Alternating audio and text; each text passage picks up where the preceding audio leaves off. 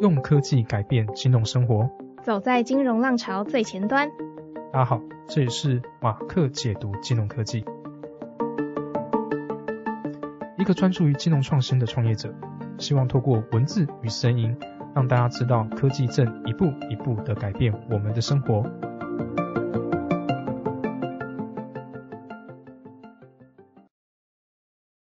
欢迎回到马克解读金融科技，我是主持人 Mark，我是主持人 Debbie。上一集我们介绍了 ChatGPT 如何影响金融领域，包括 ChatGPT 的发展历程以及可能的应用，以及在相关的金融领域发展的方向。最后也点出这样的人机协作所需要注意的地方。有兴趣的听众在听完本集之后，也可以回到上一集去收听。那今天的节目呢，哎，会跟过去几集还蛮不一样的。就是在过去的集数里面，我们有听 Mark 聊了非常多有关金融科技的议题嘛，包含 BNPL 还有电子支付等等。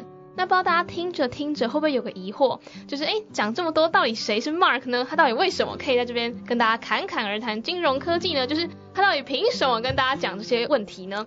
那今天的节目呢，我们就要切换一下频道，我们来专访一下 Mark。到底 Mark 是什么样的人？他成立了什么公司？以及他的创业路上的心路历程还有故事。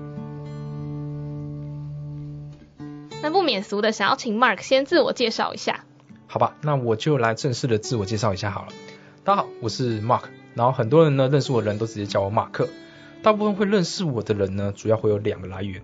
一个呢就是我的创业公司们，对啊，稍微就是不止一个。嗯。现在呢，我是 帮账转的一个 CEO，同时呢也是梦想一号的 CTO。这两家公司呢都主要是专注在金融科技相关的服务开发。另一个身份呢就是各位听众比较知道的马克解读金融科技这个自媒体。所以一开始呢，其实一开始在经营着 FB 的粉砖。嗯。不过呢，后来有一次就是莫名的原因啊，就是可能做一些违法事吧，被堵了。对 对。然后就粉砖就被 FB 关闭了。那时候后来有写信去去。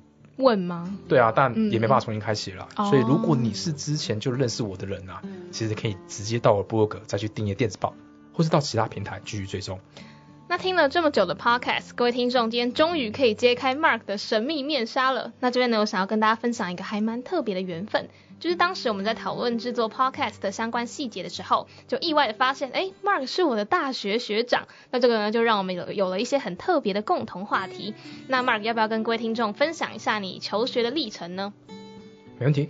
那有些人可能都会以为我是念金融相关科系毕业的，蛮多人就问我说：“哎，马克你是哪个什么学校毕业？”然后我跟他讲交大，他们就觉得：“哎，怎么会是理工学校？” 对，所以我整个求学历程其实跟金融是完全没有搭上边的。嗯，所以我自己想想都会觉得说：“哎，我怎么会？”你那大学四年是有浪费掉吗？没有没有，我还是把教授教的东西都转化成另外一种模式啊，就是转一个弯啊。但我觉得就是还是有这种理工底，然后像城市的概念的人，然后来做金融科技。我觉得这个转变也其实是也反映到说为什么要做金融科技相关的发展。嗯，那我大学其实念的是交大电工，不过现在交大它已经跟阳明合并。对，然后。电工它其实也是时代眼泪，它其实跟另外两个科系电信电工，它其实合并成一个大电机系。嗯，所以我都会笑称说，我现在就我你要讲交大电工，大家觉得哎，有这个学校跟有这个科系。对对对，所以如果你刚好也是交大电工毕业的学长姐或学弟妹，其实可以来我粉专认亲哈。嗯，对。不过当初会念电工，我觉得其实还蛮多原因结合在一起的。某个程度上来讲，因为我那时候其实我这个人是蛮内向的。某个程度上来讲，我从小就还蛮能像，就算那种进到叫啊标准的理工宅嘛，还有刻板印象。对对，然后我觉得我也蛮符合这个学校气氛的，对，所以那时候就哎，大家都选这个科系，好像你要是别人，然后人生道路也走大家会走的那条路。嗯，然后我那个时代其实其实现在一样，就是也是那种电子业很兴盛时代。嗯，然后大家说哎。你好像就是隔壁就是台积电、联发科这种等级，所以我大学觉得，哎，选这个科系我也觉得，哦，很符合我的个性。哦，对对对。不过其实我比较不一样一点是，我在蛮早的时候我就决定我研究所要出国念书了。哦。我大大二就觉觉得，可能我不想要考研究所或是干嘛。但我那时候逃避出国逃避。对，我想说，哎。国外好像很好，所以我记得当大二就开始规划说，哦，我要怎么去申请国外学校？那我后来大二大三要怎么做一个经营？不过这也不是说我想要呃一定要过洋墨水，或是我想要很向往国外的环境或什么的。只是我那时候觉得说，那时候可能到都要交大，然后你觉得留在台湾，你好像有一个瓶颈在上面，你的研究所选择好像就诶就那几家，有一个框架的框架，感觉吗？然后你的公司可以选择啊，就那几家吧。你会嗯觉得说，哎、我怎么会变这么少的选择？我没有更多的选项嘛？然后其实那时候就是可能跟一些学长姐呃嗯聊过，然后他们说，哦，你可以出国啊，就是那边其实有很多学校让你选，多到你没办法想象，对对对，很多优秀的学校，嗯然后也有很多优秀的公司。那如果你真的觉得你想要更多的选择，那你就出去看一看吧。嗯对，所以我就觉得说，哎、我还是不要留在交大好，我说毅然决然就是往国外申请。嗯然后另一个方层面来讲，就是说我也不要像，就是让自己的未来路就直接被定下来，因为我们常会说，哎、教练好像是一个职业训练所，对。对，有点在帮那个整个半半导体产业在训练人才。对，就是大家都会说读交大，然后出大学路右转竹科，然后大概你人生三四十年，对就是在竹科里面。我那时候 因为之前原本在台南嘛，所以那时候一到交大，还发现哇，真的离这么近哎。对啊，就真的是隔壁。然后我就觉得哦，那我之后就实习也在旁边就好，然后就一辈子在新竹，我而且都是新竹的东区那里。对对对，我想想还觉得还蛮恐怖啊，没有。对对对，好。所以我后来啊，就是申请学校，虽然我还是申请所谓的大包一领域嘛，因为我那时候还没有其他专长，没有像现在一样什么都碰。跨领域。对对，我还没有做到这件事。我那时候就，哎，我就是，哎，我还是要念 double E 这样子。嗯啊，只是说我突然觉得说，哎，试着这样去国外做一做，搞不好我有更多的选项去做我的人生下一个规划嘛。嗯那我后来就去申请到了所谓的 UCSD 那个哦 UCC 的 San Diego。其实我选它，好了，也是刚好申请到。嗯再来就是我觉得那边的天气真的很好，去那边就是。什么叫做阳光普照？我其实是过敏蛮严重的，嗯。那我去那边就是哎、无条件好了，然后我就觉得，啊 我觉得这是被新竹的天气残害。对对对，然后我觉得哎、这新竹就早上就过敏，还还是什么空气很糟这样，嗯但反而我就觉得那边其实天气，我那时候申请的时候还特别把北方的学校，只要会下雪的，我全部都去掉。踢我觉得我一定不要去会下雪的地方。嗯。对对对，所以我觉得如果你后来真的选择这跟学校跟我一样的话，其实你一定会很喜欢的。对，那当然去那边之后就会有一些文化冲击啦，嗯还有就是毕竟它是一个还蛮不错的学校，你会遇到很多各国的优秀竞争人才，你会发现就是说每一个来学校很都是什么万中选一，嗯。然后我说哎。原来你也是万中不选一。然后 我想想，好像不是，然 后我就觉得哇，有一点那种是不是我是不是没有到那个程度，然后应急进来会不会很辛苦这样？嗯。对，然后因为那些人就会，你会从他们跟聊天，你就发现他不是只有这个领域他很强，他是很多领域都很强。然后刚好选择这个。对，然后我就觉得哇，什么都会，然后我，然后他们每次都问我，哎，那你还会什么？或是压力好大哦。哎，我好像只会这个，好像除除了会念书，好像没有没有其他的想象，那可能就会觉得说，哦，自己是不是该多想想，我有没有其他的兴趣啊发展嗯或专长要发展？嗯所以那时候就开始会觉得说，哦，我应该要多有多一点的角色，嗯。甚至是说那时候公司在他们还在念书，然后就已经在开公司了，然后就我会可怕。我会觉得说，哇，哦，原来可以这样做。嗯对对对，虽然虽然我自己可能教他那个时候，或者是其他朋友也有这样类似的状况，但没有这么的风潮没有这么盛。我就觉得说，大家好像就很积极的在规划自己的人生，然后我自己嗯好像就是，哎、念完书就工作就这样。哦。对对对所以我觉得在台湾的确还是蛮多这种优秀人才。我不要不要他不要说啊，只有国外有，人家讲什么没有，台湾也还是很多的。嗯只是我觉得说，我是刚好到那个环境，然后碰到那个状况，才开始在想说啊，那我到底有没有什么其他可以做的事情？嗯。所以是那个时候我才开始转身说啊，不要只当理工男，对的感觉。那我觉得听到现在，大家应该会知道说，Mark 是一个不太喜欢框架，或是不太喜欢就是跟着大家顺遂的道路走的。但是到底为什么会从电工转到金融领域呢？这个我觉得就可能快速的讲述一下，嗯，因为我其实后来其实有受到所谓的工作冲击，因因为我刚才不是讲嘛，我那时候之前就是哎、我就国外念书，然后就直接工作。嗯。所以我毕业之后其实就是也是标准流程，虽然我那个时候已经想过我要 什么其他的角色了，嗯对对对，所以我就去北加也是戏谷那一带嘛，那边就是很多呃呃半导体产业在那一边，嗯。然后然后我就选的也是一个 IC design 的产业，嗯。也是跟我原本本科很接近的，但我进去的第一天，我就觉得我很不喜欢。第一天就已经下这个结论了吗？第一天人资也是很好，第一天也照照顾得很好，嗯。好，没有到第一天那么夸张，到大概快一个礼拜吧，我就觉得，嗯其实在这边做事虽然还不错，但他其实你会有点成就感比较低，因为其实你扮演的角色是你跟产品跟服务是距离蛮远的，尤其是哦我在那边大概工作到大概半年左右吧，我就更确认这件事情，就是说，嗯你其实在做一件事情，就是重复的在流程。我也觉得这可能是好像有点就是工作人生，就是哎一个哦 routine，从开发然后出来到测试设计，然后就是一个这样子不断的流程在流动。看不到终点的感觉吗？终点的感觉就不断的在开发新的东西，嗯然后不断在测试，不断地干什么干什么，然后你会觉得说哇，这个轮回要不断地这样这样下去。嗯，然后再来就是说，虽然说哦成就感就是哦你的小晶片啊没好有到很 好，没有到很小啊，很重要。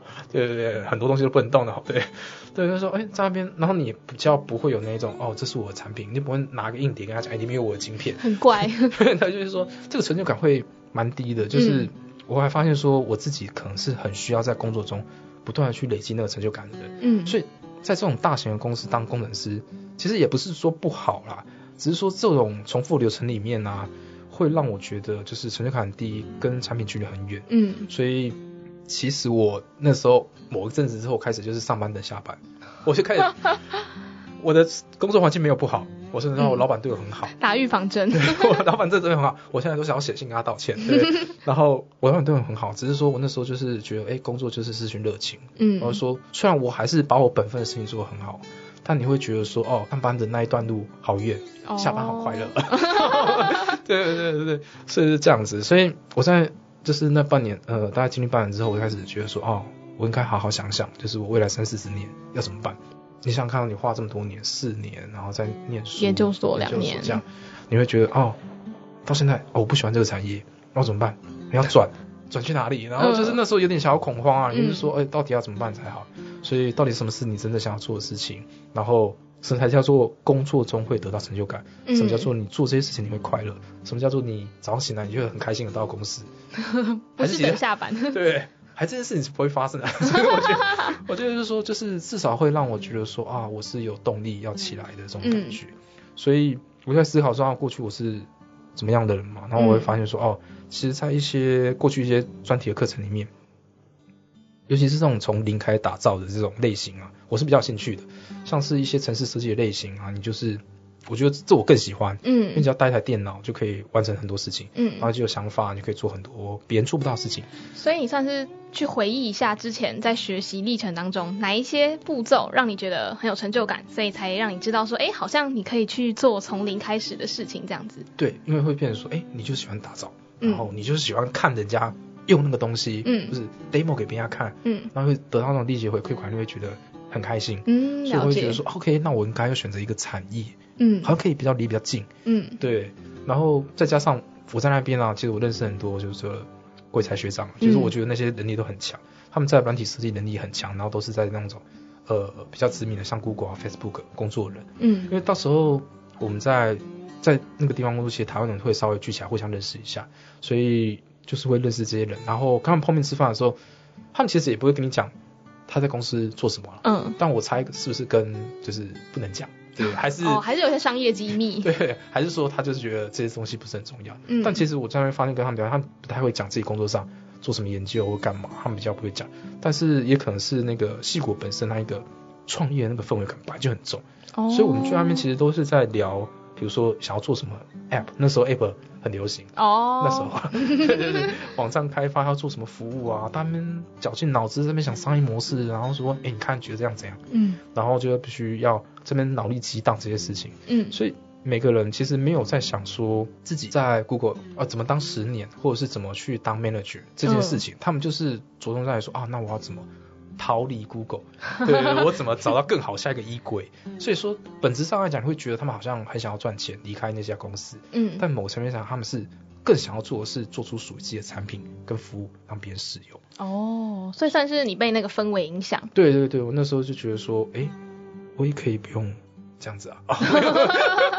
我那时候讲说啊，创业好像是一条，可能可以选择的，因为因为他们一直在屌嘛，你会发现，嗯，其实很多成功的案例，嗯，对某某某怎样怎样，然后他开公司募到五百万美金，你看他现在在那边，神话，对然后我觉得，哎，我好像也可以，嗯，对，虽然后来还没拿。的，对啊，所以开始就觉得说，哦，创业是我选项，那我应该要先有这些相关能力或技术嘛，嗯。所以有点找到自己的方向，好，也不是我要怎么逃离这家公司的计划就开始了。嗯，对对对，所以我开始在用一些下班或者周末时间，开始自学去写程式。嗯，那比较让我比较有兴趣的是金融交易类相关的啦。哦，因为那时候，因为那时候动机其实蛮简单的，因为嗯。我其实学写程式，我从现在开始学，我都不可能比他们还要强，因为他们就是嗯。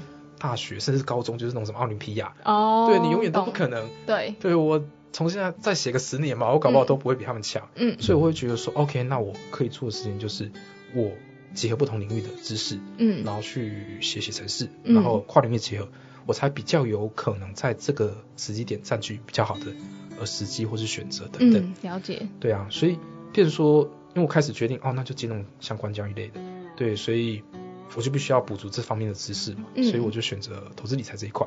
哦，然后，所以我那时候的做法就是还蛮激进的，就是土法炼钢吗？土法炼钢，也不叫土法炼钢，我把所有的可以投资的相关金融产品都去研究过一次。哦，就去试过一次嗯然后很实做的，我实做，我就真的，反正那时候钱，啊、不是没有啦，美国的那个薪资是两周就出来一次嘛，嗯嗯，所以我两周就有一笔钱，我就投进去试试看。哦，对，然后我几乎每个产品都试过，然后去研究哦，为什么哦可以这样做，然后它的交易规则，嗯，然后为什么金融产品设计会有这些限制，嗯。然后你就慢慢会了解更多，补足这些背景知识之后，然后你就可以，我那个时候也开始理解，就是说为什么有些金融产品设计的核心价值会这么的有一致感，就是你会慢慢观察说，哦，这些东西其实它是有原理的，哦，所以你会越钻越深呐、然后觉得，哎，我那时候就会有时候就是看太久，然后就是真的半夜都两三点，然后嗯可是隔天就是大概九点十点要上班，就很累，嗯，然后隔天都在打。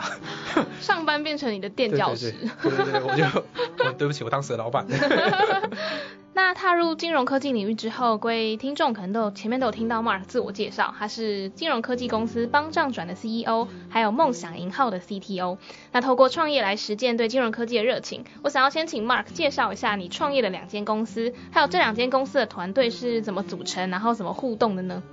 好，这里就要开始讲我创业的历程啊，没有，嗯回到最当初啊。对 我后来从美国回来台湾之后啊，刚好二零一七年是台湾一个算是我觉得算是金融改革一年，因为那时候换了一个新的金管会的主委叫顾立雄。哦，对，那我个人是蛮喜欢他，我先讲，我个人我是蛮喜欢他，但金融界可能不喜欢他，因为他本身是一个法律人，嗯。所以他其实有些人会觉得说啊，你是个外行人来领导内行内行金融界，嗯。然后觉得哎、他处罚又处罚很凶，可能就不看他。嗯但我我我自己会觉得他那那他其实做很多改革跟变化，嗯。就是那一刻我才会觉得，哦，台湾的金融好像开始在改变了，因为他那时候就做几件事情，他鼓励金融科技的创新，嗯。然后也推动园区金融科技园区，哦。然后也有这一个所谓的监理沙盒的一个申请机制，嗯。对等等，所以我那时候就回来台湾发现这件事情，我就觉得，哎、这是一个好时机，哦。对，什么都开始在改变了。嗯，可以有新血加入。对，对对，然后我就是在烽火上的猪，然后就飞起来，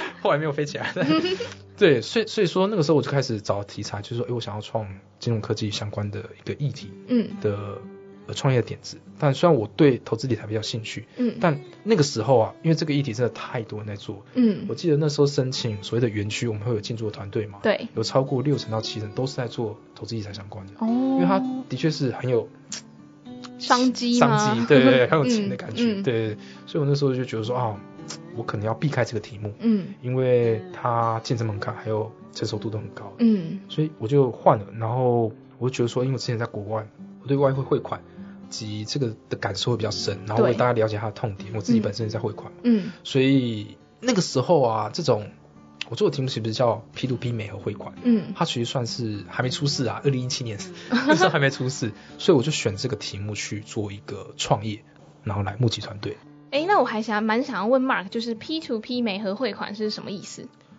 P to P 美合汇款，它其实是在最早应该是在二零一三年有一个叫 TransferWise 这家公司在欧洲嗯。所形成的一个、一个商业服务。嗯。然后我们打个比方好了，假设我们一般来讲都要透过银行嘛，嗯。然后你必须到台湾的银行，然后把台币换成美金，嗯。然后汇款过去到美国、到指定的账户。嗯。那这个流程就会两件事情，就是一个是汇差的问题，再是对时间，嗯对，还有手续费非常昂贵，你要等时间比较久，然后手续费比较贵。现在你要全额到款就要一千块，嗯，，对，所以它其实是一个怎么讲？银有点繁琐吗？繁琐，然后比较贵，你要跑银行等等，嗯对，所以那个时候就会有一个商业模式，就是说，哎，用媒合的方式来做汇款。嗯，假设说我们今天要从台湾汇款到美国好了，嗯那我们就帮你媒合一个人，他是有反向需求的，他是想要哦从美国汇款回来台湾，嗯。所以他就可以帮你，我们帮你联合到之后，他可以做一件事情，就是他先把他手上的美金嗯。汇到你在美国所需要的指定账户里面，哦。然后呢，你在台湾，因为他在那一个人他需要在台湾也需要台币嘛，嗯。你嗯再把钱汇到他在台湾的银行账户，透过这种反向需求的媒合啊，你就可以不用不用挂记，嗯。对，然后钱也快速，几乎就是。好吧，最快我觉得就是当下，如果两个人真的要做做这件事的话，其实马上就可以完成了。对没有时间差，手续费也很便宜，就是相对的，它就是一个比较高效率来做这件事情，嗯所以这个就是我们称叫做 P to P 的美合汇款。嗯，那我们回到 Mark 所创立的公司，就是你创立的第一个团队叫帮账转，对吧？没错，这是我创立的第一家公司叫帮账转，但嗯其他正式的名字叫转账帮啊，只是说哦因为转账这两个字不能注册成公司的名字，嗯所以我就把公司的名字反过来注册，哦对，反正看另外一个方向反其是一样。道而行。对对对，就所以我对外都会说我是转账帮，嗯但实际上它叫帮账转。嗯对我银行也常问我这件事情，你们到底叫什么名字啊？对对对那我这个是其实算是我在台湾第一次创业的团队，嗯那大部分都是在网络上招募来的。嗯然后二零七年那时候台湾其实创业的风气蛮盛，所以很多这种所谓的创业平台可以帮你媒合你的团员啊，然哦后你可以找工程师、找行销人、各种不同职位都找得到。对，所以你就可以呃透过你就直接私他，就说哎、你想不你有没有想兴趣？对，我的商业模式是这样子，有没有兴趣？所以我那时候大概募集了大概五个人，嗯呃包含我，就五个人就一起创立这个所谓的传单榜。然后我们团员其实因为大家都，我们那时候就开始线上协作，我哦。我，就没有超前部署。对那个疫情都没发生，对就开始全部线上，嗯。然后我们很多东西都是线上开会，嗯。然嗯后我们实体还会聚啊，但是一个月就聚一次，嗯。然后大家就是聊聊天或是干嘛。的，嗯。但就是都线上写作的方式。那我就变成是一个团队的代表人，比如说我是露脸的那一个啊，啊要，参加活动，实际发言，人。对，所以就会由我来出面。嗯那我们那时候做的产品，就我刚才讲，就是 P2P 美额汇款这个服务嘛。嗯我们那时候跟别的业者不一样，就是我们又是用 AI 聊天机器人来提供所谓刚才讲的 P2P 美合汇款的服务。嗯然后，但这个东西其实它是违法的嘛，就是后来被界定是违法的，对对，嗯有出了一件事，所以我们这样想透过申请金融监理沙盒这个机制啊，嗯来尝试这样的金融服务啊。不过，其实金管会对于要进沙盒的案件，它其实非常谨慎的，所以我们在开完审查会议之后啊，我们评估其实执行沙盒的这一个资源会消耗太多，所以我们就其实就直接撤减，公司就哎，你好像创立的那个目的就消失了，没有，我们就解散，没有突没有没有目标。对对对对，所以我们那时候就其实就是公司的转型做其他服务，嗯，不过它都还是以所谓的 AI 聊天机器人来做一个基地当服务开发，了解。然后然后也刚好像为什么会存活到现在，原因是因为就刚好是像去年是一个 AI 领域爆发一年，然后因为我们刚好主题就是 AI 聊天机器人这一个嗯题目，所以我们也刚好顺势的完成了所谓的募资，哦。然后正式跨入 AI 相关领域的开发，嗯。所以公司才活过来 那既然就是搭上这个时事的顺风车，为什么还会有第二间公司梦想银号？哦因为刚好公司在转型那个时候，嗯。然后我在找新的 idea，那时候也还没还没找到投资人嘛，对，我在想啊，我们公司到底要做什么？嗯我到底还有什么东西可以做？那刚好那时候啊，我之前认识的一个加速器认识的前辈找我做一个 P2P 借贷的一个服务，了解。那我觉得其实这个领域蛮有趣的，它刚好也是属于金融领域，然后借贷领域虽然我没有碰过，它听起来就是哦比较前进啊，所以我刚刚大概聊个下午吧，那么刚好那段时间刚好是一个空档，所以就决定一起创业。嗯然后虽然台湾它不缺乏所谓的 P2P 借贷业者，其实嗯。如果你认真查一下还蛮多的，嗯。但刚好这个就是我们一起创业这个梦想银号，它是一个专注在职人的一个借贷媒合平台。嗯。然后它比较特别的是，它透过所谓的第三方平台数据啊，来补足这些跟银行往来比较不足的这些专业的一些职人，他所需要的一个信贷的一个方案。嗯。对，所以我就觉得说，哎，这个 idea 好像在台湾比较少看到，因为大家大部分对信用小白评估啊，都可能只是说，哎，那你就在提出什么财财力证明啊，或是其他评估方式。嗯。所以他某个程度上要补足台湾的一个市场的一个缺点，嗯。所以我就觉得说，哎、那就一起来试试看嘛。嗯。所以我就现在也是在那家公司来协助服务打造嗯。跟技术开发，嗯。主要是当就我刚才讲所谓的 CTO 的角色。嗯，了解。那最开始 Mark 应该听起来是想要从智慧投资管理出发。那这项题目呢是在二零一七年台湾是逐渐成熟的。那 Mark 觉得自己就是已经错过商机，所以就另寻出路。然后这时候呢才发现 P to P 转账的需求这样子。那我还蛮好奇，就是既然要创业，就是既然你是在美国感受到这个创业的风气，那为什么是选择回到台湾成立公司呢？是因为当地的环境因素，还是你有什么个人的原因让你做出这个选择？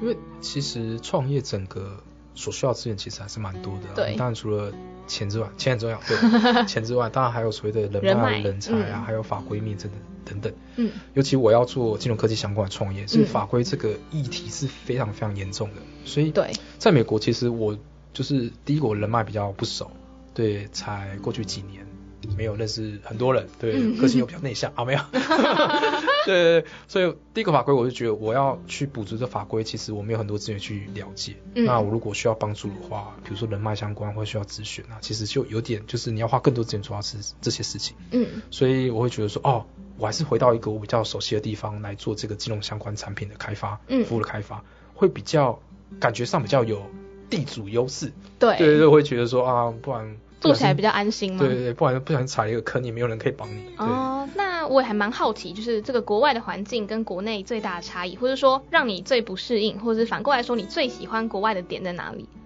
在国外的话，我觉得是国外人才注重，因为我我在那边嗯，我觉得还是相对于在台湾是好很多的，因为其实你从面试这个角度来感觉一家公司的一些文化跟感觉，其实就差很多。嗯他那边是我觉得每一个面试官他都很注重所谓的个人特质、发展潜能等等，他都是把你当做哎、你就是如果未来是你跟我合作，那我们要怎么合作可以达到最好的效益？嗯所以这些面试场景啊，他虽然有时候会问你很困难的题目啦，但他其实他的目的都是想要让你知道说哦，你到底知道多少？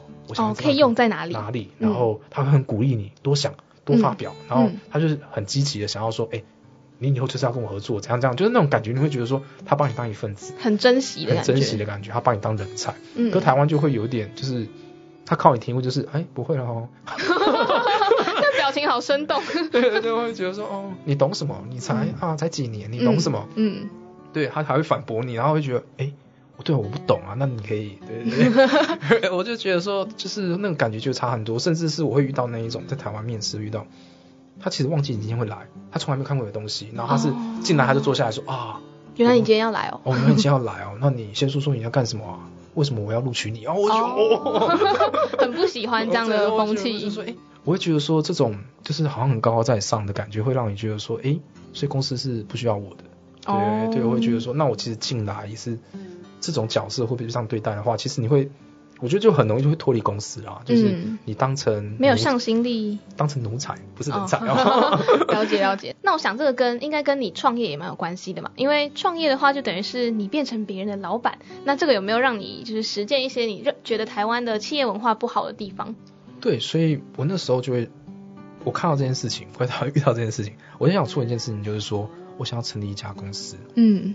它是不要有这种东西的，因为嗯。我会觉得说，因为台湾太多这样的公司了，大家会觉得说，哦，好像这样很正常，所以我会这样对我下一个的的属下或干嘛，你就这个文化就会不断地递增下去。嗯。所以我想要创造一个新的公司，它不是这样做的，嗯。它是对人才是友善的，嗯，所以我就必须要有这么大家公司来改变其他人。哦，然。后还有另外原因是因为我我在那个时代啦，就是其实台湾一直在讲他们要打造成亚洲金融中心，嗯对，那我觉得那时候台湾的条件的确很不足了，很多国际情势啊、阿公啊什么的，对的，对，现在也没有比较少，但刚好金融科技这个时代，我觉得来临台湾有充足的人才跟嗯金融基础建设，嗯所以我觉得有机会是以这个题目，然后真的成长到一定，的成熟度吗？，对，也不要说到独角兽那个等级啊，但我嗯就说就是你可以在社会真的对这个台湾的一个呃企业或者是整个企业界带来一个不同的改变，嗯不会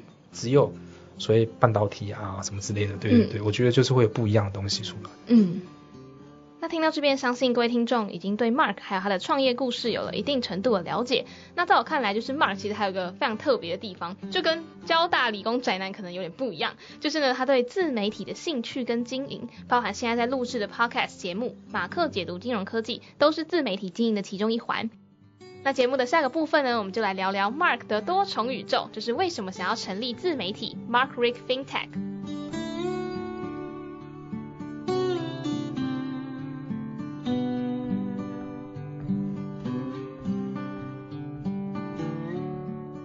不得不说，这个从零开始的精神，就是 Mark 前面有提到说，他发现自己是非常喜欢从零开始，然后打造一个完整的产品嘛。那我们也可以看到，就是在自媒体经营里面也可以看到这样的精神，因为自媒体是相当考验创作者的热情跟创意。所以节目的第二个部分的一开始，我们想要先请 Mark 分享一下你的另一个宇宙，就是 Mark Rick FinTech 有什么有趣的东西呢？那其实我一开始就刚才前面其实有讲过，是从 FB 开始。的。那时候就是我刚才讲，我团队有一段时间是在找方向嘛，嗯，所以我就开始在那边收集其他不同国家的一个 FinTech 的发展跟趋势。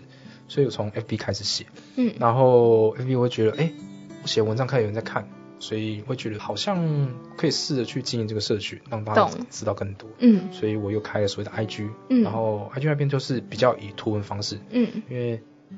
呃，那边本来就是一个图像比较对 比较盛行，对比较盛行的世界，所以在 IG、D 卡我都是用图像的方式来去让呈现给大家，嗯，然后试着去，尤其 D 卡那边呢，我希望可以试着形成一个社群讨论的一个主轴在那边，嗯，那后来就会再衍生出来，就是说，哎，我想要做一个 Podcast，嗯，对，因为我发现大家还是太懒。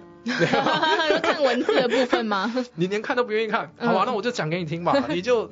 搭车的时候就听那几句吧，对对对，所以才会说，哎，那我就把我的我知道内容再换成 p o c k e t 的形式聊给你听。嗯，那 YouTube 那个时候其实发展出来是因为想要定期的做一些直播或干嘛的，但其实后来太忙了，只有直播一次，所以我这边后来变单纯的只是把我的 p o c k e t 的转换成 YouTube 让大家听。嗯，但不排斥未来还是会有直播的形式发生的。最后，最后这些都有之后，我才反过来才去做我的部落格跟电子报。哦，对，因为这些其实平台都是在别人那边，嗯，所以你会发现，哎，我要是被 IG 或迪卡就封锁怎么办？因为曾经被 FB 封锁过，所以我会觉得我很怕 阴影。所以刚好在那个时候，我就说，哎，我成立一个自己的网站，嗯，然后就用电子报的方式，大家不会是用演算法来决定你要不要看到我。你只要定期有订阅，我就会发一封信给你，嗯，然后里面变成我的忠实读者，嗯，所以才会有这几个不同的平台跟历程出现。嗯，那为什么会想要创立相关的自媒体平台？是因为你的兴趣吗？还是你有什么特别想要传达的理念？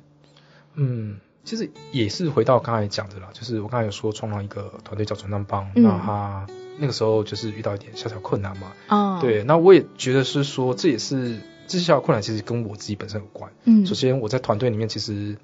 每个人都是工程师，对，大家虽然我自己也有去呃了解一些金融相关知识，但团队真的缺乏一个在金融相关的从业人员，嗯，所以你单纯用技术来做一些金融创新，一定会有一定的知识落差，嗯，服务也没办法满足到真正的需求啊。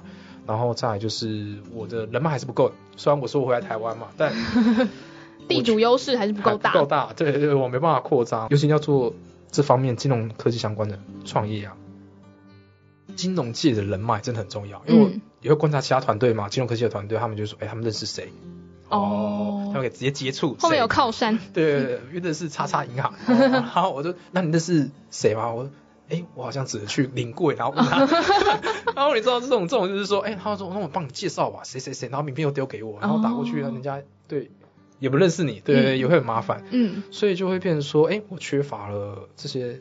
connection，然后没有人知道你是谁，嗯，所以团队要做什么也不知道，哦，那那时候，所以四处碰壁，然后再来是我那时候会觉得说，呃，其实整个台湾的社会，它对金融科技，它其实民众对这个知识其实还不够了解，还不够了解，他会觉得说啊，我我之前二十年都这样做事，转账就转账，拿现金付钱就付钱，哦，我存钱就存钱，就这样理财，我干嘛出什么汇款就汇款，对，也没有什么不方便，我为什么要改变？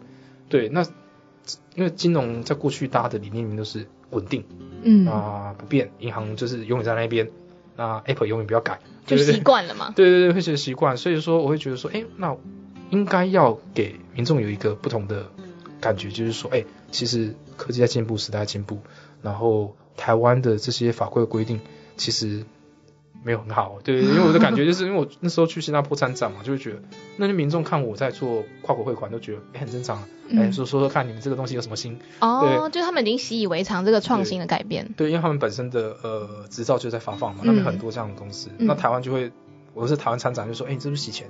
你是不是在做坏事情？哦，说对民众的反应，你有很大的感受是不同的。对，所以就会觉得说啊，我怎么就我就觉得变成说啊，这个是一个国家的那个民众，他对于这个也不知道知识或者是立足点不一样。嗯，所以我会觉得说，哎，可能有一个地方是可以跟大家讲，就是说哦，其实金融科技可以帮你做到很多事情。嗯，法规的开放可以做到这么多事情，它可以让你的生活改变。然后可以让每个金融服务产品变得更有效率。嗯，那因为过去他们不知道嘛，你在台湾你一百家银行都是做一样东西，没有到一百家。但是说就是当没有改变或是你不知道的时候，也没有人在跟你讲这件事情的时候，你就会不知道要改变。所以我就说，哎，我那时候开始做分享嘛，然后开始有人可以 like，然后也开始回馈，他说哦，你讲哦我在哪里？我在国外我也一样感觉或什么，我就说哦，其实大家是需要这些自信的。嗯，然后有些会说学生，他们就说哦，那他们看到这些东西，然后也觉得哎很有兴趣。嗯，因为我大部分那个时候一开始都是找国外的资料。嗯，因为我就。不找台湾的啦，毕竟你觉得国外对这个资讯比较开放吗？对，大部分国外可以做的东西，很多都是国内没办法做的。嗯，好像一道墙，我们在强国嘛，没有开玩笑。对，就会觉得说，哦，其实国外的东西你可以思考一下，在法规如果有开放状态下，嗯，它商业模式可以变这样子，它的提供服务可以方便到这种程度。嗯，所以我那个时候就是第一个我在看商业模式，第二个我在找我可能可以转型的地方，第三个我就是说我这个东西是可以形成一股力量，告诉大家说，哦。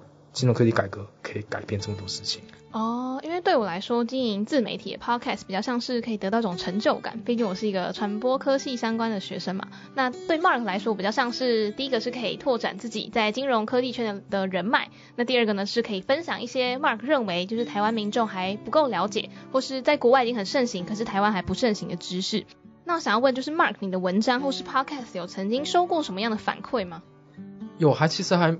越来越多反馈了，我在初期其实没有人在理我，我觉得一开始自导自演吗？一开始最困难，然后你知道你的留言就是下面根本没有反应，就有人耐克，好吧，十个五个，然后就很开心了。对对对，然后可是下面都大家都很冷静，嗯，哦，可能我在想我自己是写太难了，但后来发现其实是好，我觉得金融科技这个主题啊，它相对在台湾还是算比较小众一点点，嗯，就是真正会关注这个议题的人没有，可能要到可能你一定要金融业。或是相关科学的学生，或者是你真的是相关的创业家，你才会说哦，我就是要追踪这个粉丝团，我就是要知道这么多东西。嗯，因为我后来，因为我可能在这个领域太也不知道也不知道很久了，就会发现说，我自己以为觉得很简单的东西，我写出来，我会觉得哦，我写这么简单，大家没有，可是我看不懂，我本人就会看不懂。然后我就觉得，我那时候会觉得，我写这么简单，有人要看吗？然后我发现别人都说，哎，根本简单的比较好。就是他们会反映说，哦，根本就看不懂，嗯，就是有一定门槛在，嗯，所以我会发现说，我才开始慢慢的降低我那个层，降低那个等级，然后包括用图文的方式让它比较好理解，或是让它比较接近，很好想象，嗯，但是就是说，我会发现就是说我在这边其实交到很多朋友，像很多人就直接在我粉专留言或私讯我。其实他只是本身就是创业家，他做可能是国外的，他刚刚要进来台湾市场，嗯。然后就跟我咨询了解台湾市场，然后分享分享给我他们在比如说在新加坡或其他国家的状况，嗯。然后我就跟他讲有什么要注意，就是不要进来啊，没有没有这么严重，对，所以会交很多朋友，然后经理会觉得哎，有些人一起来陪伴你这个创业嘛，嗯，然后学生的话，当然就是他们在本身就是会回馈他们的疑惑。对对 对，所以我在期中考跟期末考会收到最多学生讯息，对他们。不过现在那个 GPT 出现之后就少比较多了，可能大家都会举例。哦，对对对，他这些资讯是我错的哦，不要。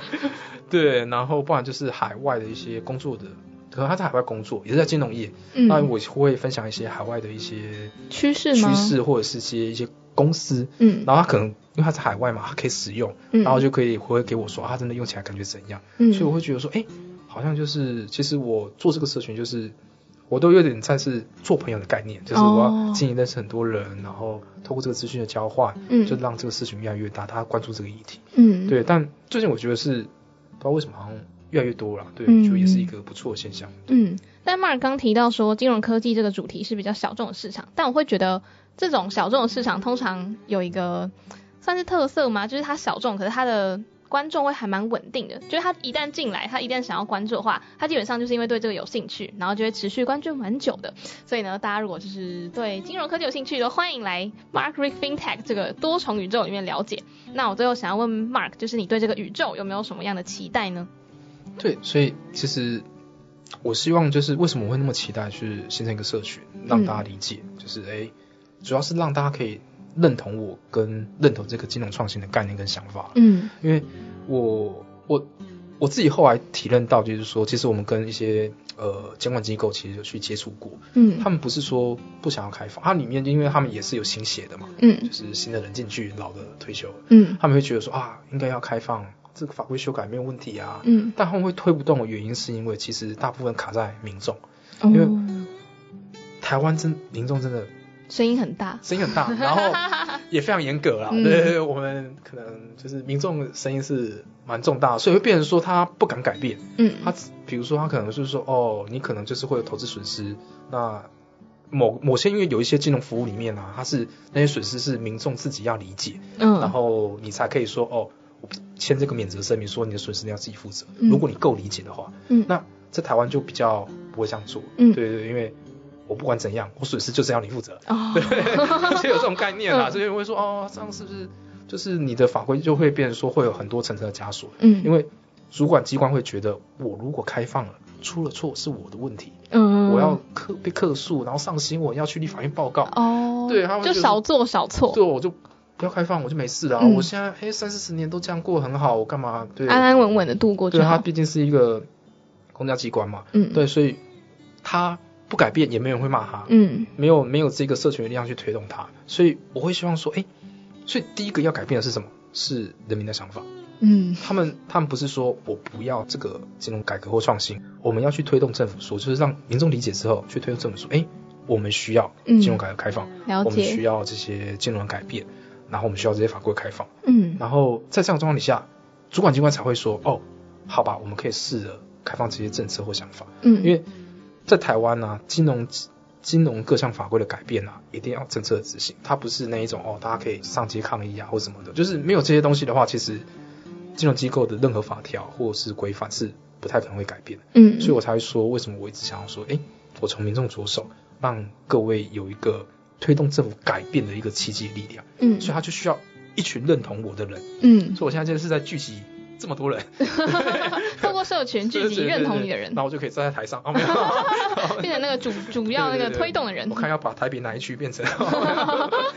那正在听节目的你，也欢迎你加入 Mark Rick FinTech 这个宇宙哦。那其实就是我现在是这个节目的主持人嘛，所以我算是加入了这个宇宙。那其实之前就是在没有主持之前，我其实不太了解金融科技领域，然后也不知道哦，原来有这么多的概念是同时在发生的。像其实我觉得最有感的就是 Chat GPT。就包含了在交大连被使用的时候都是今年的事情，可是其实是在做这个节目的时候，我是去年因为 Mark 提出来，我才知道说哦，原来它已经就是正在进行了，但没想到就是到学校里面真正被使用的时候，已经是今年的事情。所以呢，如果你想要就是比起别人更知道、更先知道金融科技的潮流的话，都欢迎持续收看或者持续收听 Mark Rick FinTech 相关的频道还有节目哦。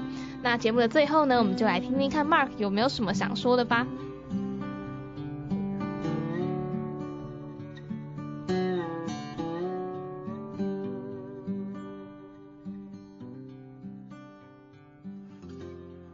那这一集呢，算是一个很特别的一集，我觉得也算是满足听众的好奇心，就是专访马克解读金融科技的 Mark。那想要问 Mark 在最后有什么想要说的吗？必须说了，其实创业再加上经营自媒体啊，其实真的蛮辛苦的。我真的是大出 已经很多头烧了，然后还做这件事情。但我觉得其实说我做这件事情是我自己还做的蛮开心的。嗯而且我发现就是很多人就可能慢慢的，他原本不知道，然后越来越多人在关注这个议题，嗯然后也有大家比较没有那么沉默啊。哦我一开始前面一两年真的大家很沉默，我每次打开来都没有人要回我。嗯但我也发现说，哎，很多人该关注这个议题，然后包括很多人就是跟我谈谈这方面的趋势。未来我还是会持续的做下去，那就是希望就是说大家有机会的话可以多多订阅啊。按赞、订阅、小铃铛。那今天很开心可以揭开 Mark 的这个神秘面纱，毕竟平常一直躲在文字跟声音后面嘛。那未来我跟 Mark 也会继续在这边陪伴大家哦。那今天的节目就差不多到这边。一样的，各位听众如果对内容有任何想法及问题，欢迎到 Instagram 搜寻马克解读金融科技，留言告诉我们。如果喜欢我们的 Podcast，欢迎按赞分享。用科技改变金融生活，走在金融浪潮最前端，我是 Debbie。我是 Mark，这里是马克解读金融科技，我们下次见。